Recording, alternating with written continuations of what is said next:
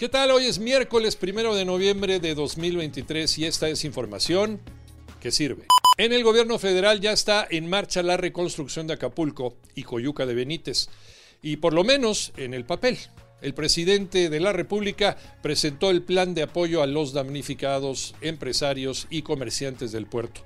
Y también de Coyuca, que contempla entregar a las familias algunos artículos como lavadoras, estufas, ventiladores y, entre otras cosas, exentar del pago de luz e impuestos a los afectados hasta febrero del año entrante.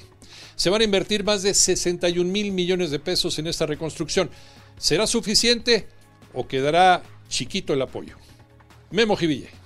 Este miércoles el presidente de México presentó el plan para la reconstrucción de Guerrero. Consta de 20 puntos. Uno de los más importantes es de que cada familia recibirá 8 mil pesos para limpieza y también para pintura. Además, las casas más dañadas recibirán hasta 60 mil pesos para su reconstrucción.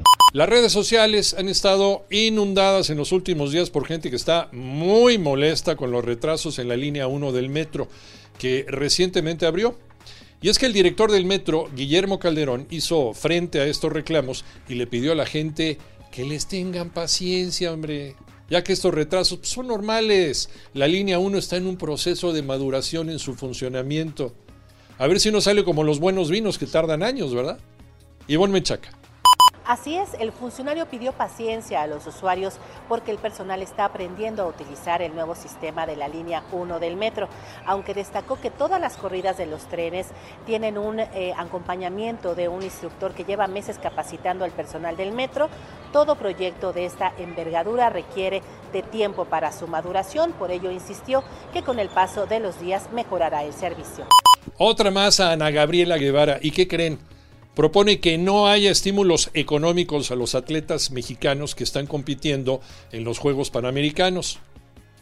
¿Y saben para qué quiere el dinero? Dice que para dárselo a los damnificados en Acapulco. ¿Y ya le consultaron a los atletas? Qué padre es estar haciendo cosas con el dinero de otros, ¿verdad? Alex Cervantes. Así es, Iñaki, lo que nos faltaba. La directora de la Comisión Nacional de Cultura Física y Deporte de la CONADE, Ana Gabriela Guevara, llegó a Santiago, sede de los Juegos Panamericanos. Pero lo que más llamó la atención a su llegada fueron sus declaraciones sobre quitarles el premio económico a los medallistas mexicanos y destinarlo a los damnificados por el huracán Otis. Entiendo la necesidad de Guerrero en estos momentos, pero los deportistas viven al día. ¿Por qué no dona ella su sueldo? Solo abre la boca para decir tonterías. No tiene conectado el cerebro con la boca. Lamentable las declaraciones de Ana Gabriela Guevara. Escúchanos de lunes a viernes de 6 a 10 de la mañana en 88.9 Noticias, información que sirve en tu estación favorita de Grupo Asir en toda la República Mexicana y en digital a través de iHeartRadio. Que tengas un extraordinario miércoles.